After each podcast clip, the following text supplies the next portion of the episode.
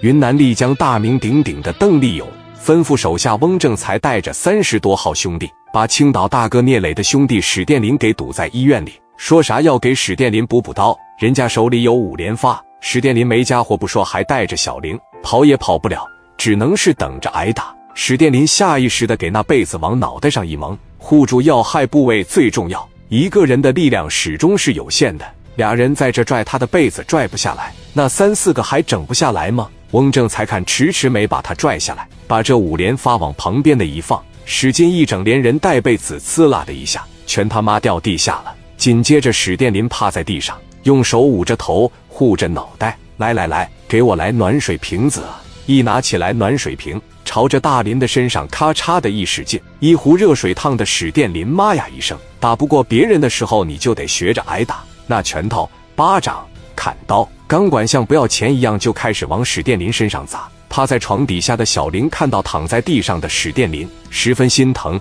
站起身来喊道：“别打了，别打了，再打我就报阿四了。”翁正才大手一挥，一下就给小林扇倒在床上。史殿林一看，别说话了，小林，你快走。小玲大哭着说：“哥，我不能扔下你不管。”翁正才让兄弟们把史殿林架起来，说：“要不是勇哥留着你还有用，我今天非得打死你！给我整走来，来来，给我整走，给我整走来！”史殿林一听说要整走，还留着有用，这肯定是没事了，无非是要点钱什么的，性命肯定是不能丢了。史殿林现在心里边是高兴的。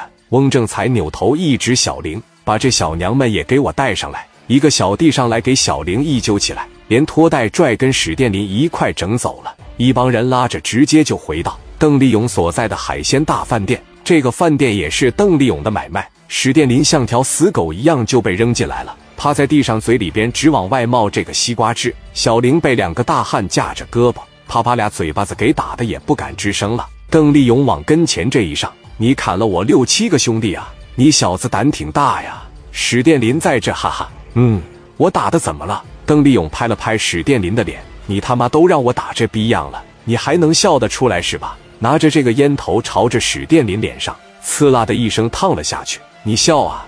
我看你还能不能笑了？给我搜身！几个小弟就从史殿林身上找到一个小电话本，往邓丽勇前面一放。邓丽勇翻开电话本，看到志豪群里还有一个老大，给这个老大打电话。聂磊刚要睡觉。电话这一响，聂磊起身靠在床头上。喂，这个姓史的跟你啥关系呀？你最好说实话啊！这小逼崽子现在让我打个半死，你要不说实话，我就给他整死了。